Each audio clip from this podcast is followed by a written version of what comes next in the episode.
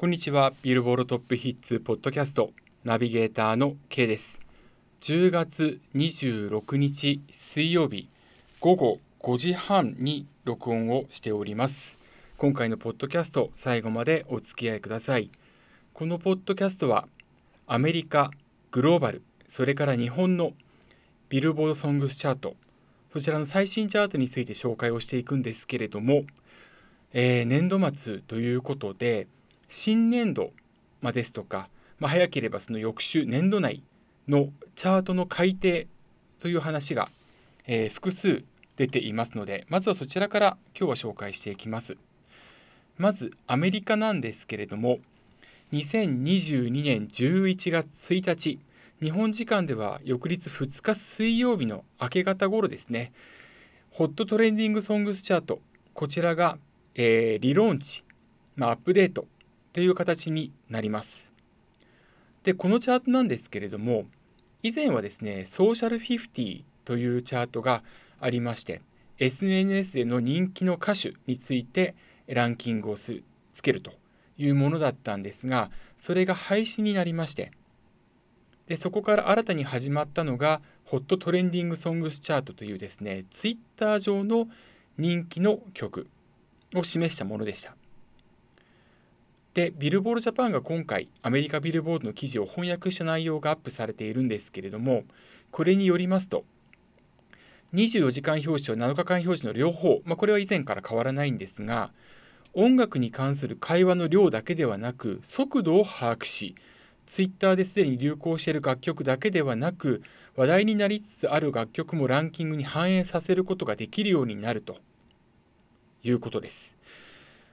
ただこれを読む限りでは個人的にはそこまで大きな変革ではないのかなとも思うんですが例えば、えー、来週のチャートで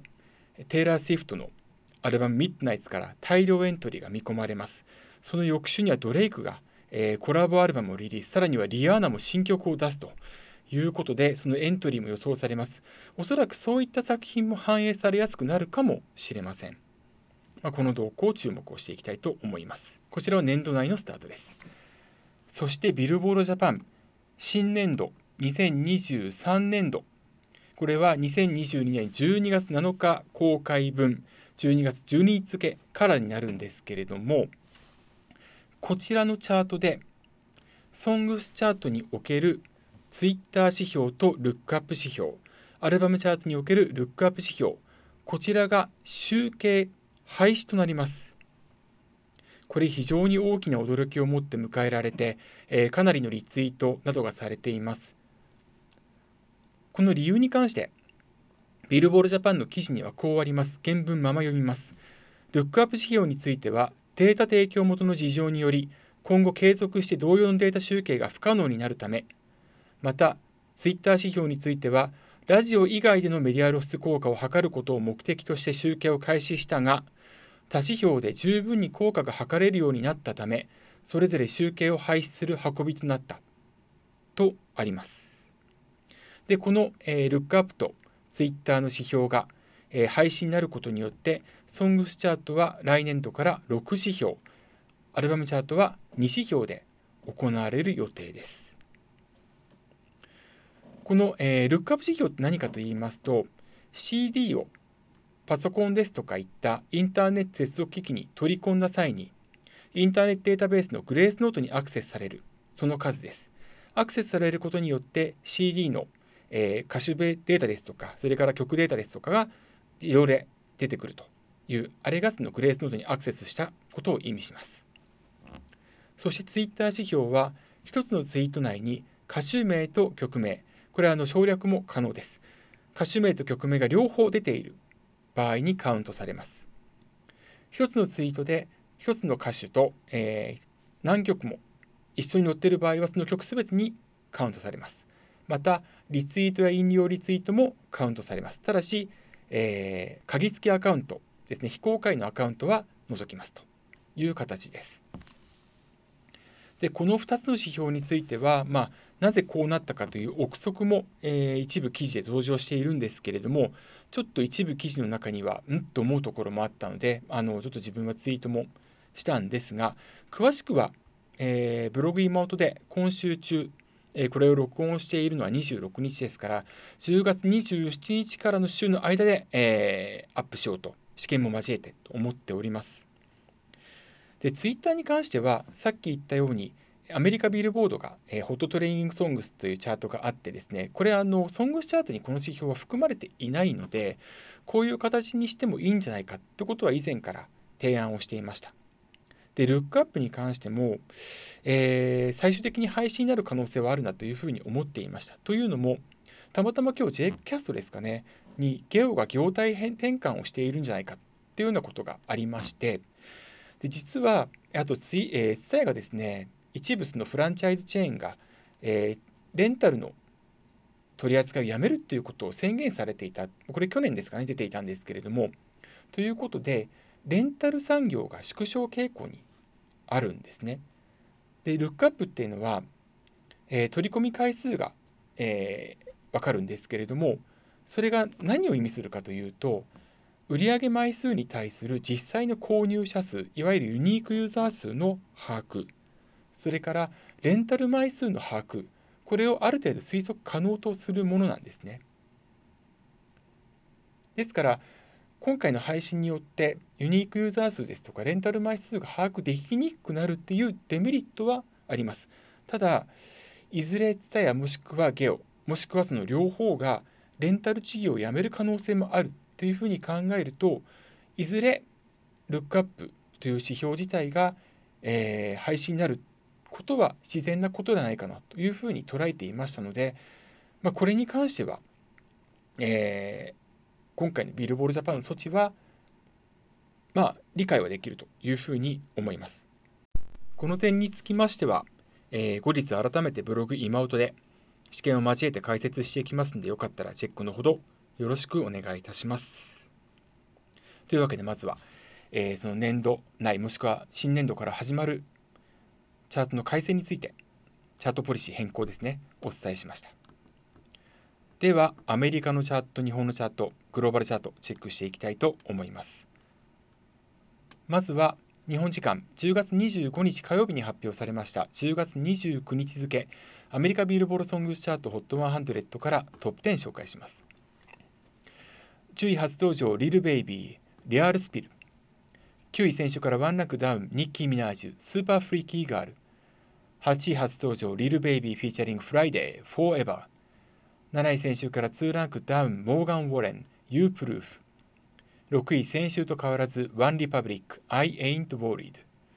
5位先週からワンランクダウンポスト・マローンフィーチャリングドージャ・キャット I like you a happier song 4位初登場リルベイビー California Breeze 3位先週と変わらずハリー・スタイルズ As It Was 2位先週からワンランクダウンスティーブ・レイシー Bad Habit そして1位は先週からワンランクアップサム・スミスキム・ペトラス Unholy となりました。そしてグローバルチャートトップ5もチェックしていきましょう。まずはグローバル200のトップ5 5位ワンリパブリック I ain't worried 4位ハリー・スタイルズ As It Was 3位クリス・ブラウン Under the Influence 2位デイビッド・ゲッター &ビービー・レクサ I'm Good Blue そして1位はサム・スミスキム・ペトラス Unholy となりました。グローバル200からアメリカの分を除いたグローバルエクスクルーディング US こちらのトップ5は5位ハリー・スタイルズ As It Was 4位米津玄師キックバック3位マニュエル・トゥエゾー。失礼しました。マニュエル・トゥリゾーラ・バチャータ。2位デビッド・ケッター &BB レクサー I'm Good Blue そして1位はサム・スミスキン・ペトラスアンホーリー。ということでグローバルチャート2つでは4週連続初登場からですねそしてアメリカのチャートは初めてサム・スミスキン・ペトラスアンホーリーが1位となりましたサム・スミスは7曲目のトップ10ヒットとして、えー、にしてですね今回が初の1位キン・ペトラスはアメリカでは100位以内初めてのエントリーで今回1位ということになりました。で実はですね、まあ、今回1位取るための施策というものが行われています。えー、これがですね複数のリミックス特にディスクロージャーこのディスクロージャーとのラッチという曲でサム・スミスフィーチャーされてますので、まあ、ある意味懐かしいと思う方も多いと思うんですがこのディスクロージャーのリミックスも用意されましてでさらには、えー、iTunes ですとかで、えー、69セントの安価販売が行われているようです。で、これによってですね、えー、ダウンロード、それからストリーミングが伸びたということになります。ストリーミング前の週から9%アップ、ダウンロードは60%大幅アップともに、えー、この指標1位ですね。そしてラジオは40%アップで25位まで上がっています。で、まあ、今回試作を行ったことも功を奏して、アメリカで初のナンバーワンを獲得したんですが、来週、えー、ともすれば、テイラー・スウィフトが、えー、10月21日にリリースしたアルバム「ミッドナイツ」からですねトップ10すべて占拠するんじゃないかというふうに言われています。そこで一矢報いるだろうというのがアンホーリーというふうに言われているんですね。逆に言えば、まあ、テイラー・スウィフトは音楽賞の、えー、受賞のタイミングでニューアルバム「ミッドナイツ」を出すということを公言されていたので他の歌手にとってはじゃあその作品が初登場で入ってくる前に、えー、チャートの方でいい成績を残そうということで動いたんじゃないのかな。特にそれがサム・スミスさんとキム・ペトラスアンホーリーにおいては顕著だったというふうに捉えています、まあ、実際に、えー、グローバルチャート2つのチャートを4連覇そしてアメリカのチャート初制覇ということになりました。まあ、この試作に関するスケジュールについては、えー、これを録音している10月26日付のブログ今音で紹介しました。そして、えー、J-POP では4曲目となる、えー、グローバルチャートトップ10入りを果たしました米津玄師さんのキックバック。こちら実はともすればトップ3もっと言えば1位取る可能性もあったんじゃないかっていうことも、まあ、合わせて10月26日付のブログ今音で書いてるんですが、まあ、そちらについてもよかったらチェックしていただきたいと思います。えー、今回4位に入ってきまして、ちなみにグローバル200ではトップ10目前まで来ていますので、えー、次週以降の動向にも注目したいと思います。というわけでまずは10月29日付ビルボーえー、失礼しました。アメリカビルボード、それからグローバルチャートトップ10およびトップ5についてお届けしました。さあ、では日本のチャートに行きたいと思います。10月26日公開分、10月31日付、ビルボールジャパンソングスチャート HOT100 から、まずはトップ10お届けします。10位、先週から3ランクダウン、ナトリ、 Overdose。9位、再登場、アイブ11。8位、先週から2ランクダウン、 YOASOBI、祝福。7位、初登場、刀剣男士、formation of、江水散花雪。お前が知ってる。6位先週から4ランクダウン JO1 SUPERCALI。5位選手と変わらずアド新時代。4位初登場 AKB48 久しぶりのリップグロス。3位初登場ザ・ランページ・フロム・イグザイル・ドライブつなげ絆。2位先週から1ランクダウン米津玄師キックバック。そして1位は先週から2ランクアップオフィシャルヒゲダンディズムサブタイトル。以上が10月26日公開分、10月31日付、ビルボールジャパンソングスチャート HOT100 からトップ10お送りしました。というわけで、えー、先週初登場で3位だったオフィシャルヒゲダンディズムサブタイトル、こちらがですね、ポイントを結構大きく伸ばしてきまして、初の頂点と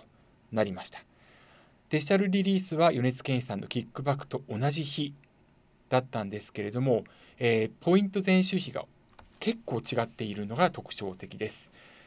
サブタイトル、ポイント前週比は136.0%でした。そしてキックバックは前週比88.1%。デジタルで、えー、初週、特に所有指標が強いキックバック、2週目も3万ダウンロードを記録しているんですけれども、ポイントがちょっと大きく下がっていく可能性があったんですが、ポイントダウンを1割ちょっとで抑えているというのはかなりすごいことだと思いますが、それを大きく上回ったのがサブタイトルでした。あくまでこれ試験というふうに前置きするんですけれども、まあ、2曲とも映像作品のタイアップ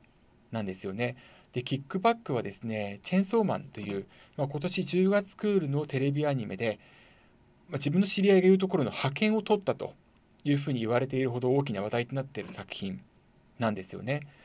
で、しかも、モーニング娘。ソーダ We Are Live の、えー、歌詞を引用していることなど事前にもう話題がかなり大きくなっていたそして始まると実際に評判高さっていうのが伝わっていますなのでその事前の、えー、期待値の高さっていったものが初週のダウンロードですとかストリーミングに大きく反映されているというふうに捉えることができるのかなと考えています。一方で、オフィシャルヒゲダンディズム、今週首位になりましたサブタイトル、こちらはフジテレビ系の木曜劇場、サイレントの主題歌ですね。サイレントはリアルタイム視聴率こそ、えー、そこまで高くはないんですけれども、えー、じわりじわりとそのリアルタイム視聴率も上がってきている。さらには見逃し配信も非常に高く推移している。で、見逃し配信実はまだ現段階で1話も見ることができるんですよね。通常 TVer ですと1話の配信、まあ、あの、と言いますか、1週間で、まあ、配信が終了する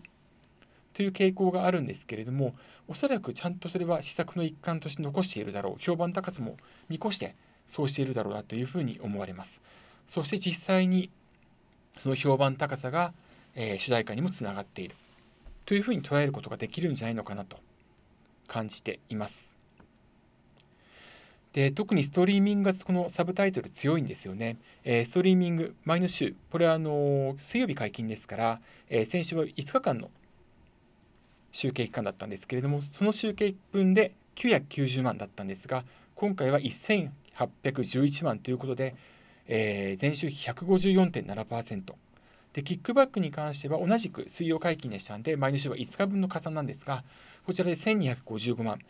今回は1573万。こちらも125.3%。伸びはすごいんですが、それをサブタイトルが上回ったということになると言えると思います。で、この2曲、えー、今後もですね、フィジカルセールスに強い作品、まあ、今週は10万枚超えが3作品あって、えー、その3曲すべてがトップ10入りしている。さらには、えー、フィジカルセールス4位の IVE、11も、えこれが加算されたことによって再度、えチャートインしていまして、えー、9位に入っているということなんですが、翌週以降も、え数十万単位のセールスが期待できる作品というのが出てくるんですが、このサブタイトルと、えキックバックの強さによって、首位獲得に至る可能性はちょっと難しくなるんじゃないのかなというふうに思われます。でしかも、えー、来週のチャートではキックバックに関しては10月25日の火曜日に、えー、共同で制作した、えー、キングヌーミレニアムパレードの常田大樹さんが参加した、えー、同じく参加したミュージックビデオが公開されています。さらに、えー、ヒゲダンのサブタイトルに関しては、えー、ティザーが公開されていまして、一応カミングスーンとなっていますので、いつ公開されるかわからないです。この動画再生が加算されれば、さらに盤石な体制が出来上がるんじゃないのかなというふうに思われます。まあ、しかもそれでいて、キックバックに関してはフィジカルセールスも今後あるということです。で、面白いのは、サブタイトルに関して言えばですね、今回動画再生指標が4位なんですね。で、実は、まだそのミュージックビデオ解禁されていませんので、公式オーディオのみと見られていますね。なので、この段階で4位ということは相当動画をチェックしている方が公式オーディオであっても多いということが分かります。あと、もう一つ面白い特徴はですね、今回サブタイトル、再生回数全体に占める Spotify の割合が13.8%なんですね。実は、えっと、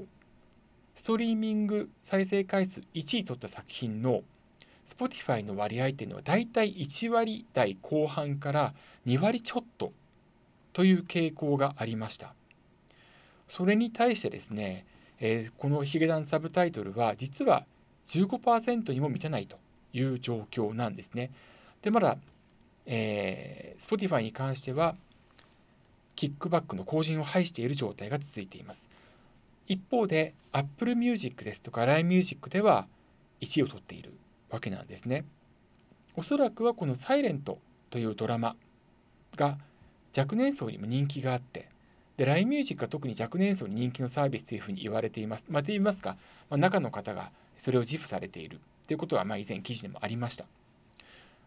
おそらく、まあ、Spotify と Apple Music、LINE Music で、まあ、聴取層が若干違っていて、まあ、それがその、えー、今回の再生回数に占める Spotify の再生の割合に現れているのかなというふうにも思います。ただその Spotify でもかなり伸びてきていますので、えー、こちらの方でも逆転1位があるかもしれません。えー、こちらの方もまた注目をしていきたいというふうに思います。というわけで以上10月26日公開分10月31日付ビルボールジャパンソングチャート HOT100 からトップ10をお送りしました、えー、ちなみにあそう言い忘れました。今回10位がですね、えー、名取さんのオーバードーズですけれども6111ポイントということで今年度6000ポイント10位が超えたのが初めてです。いかに今回の総合的なレベルが高かったかってことがここからよく分かります、えー、ちなみに先週トップ10入り作品の中では藤井風さんのグレース先週4位から今週12位、えー、ポイントは5762それから谷幸さん WXY 先週9位から今週14位。こちらはポイント5448、えー、アロさんの私は最強8位から15位。ポイントは5404ということになっておりますので、えー、実はこの私は最強までが5000ポイント超え。となっているのはいかに今回ハイレベルな戦いだったかってことがよくわかります。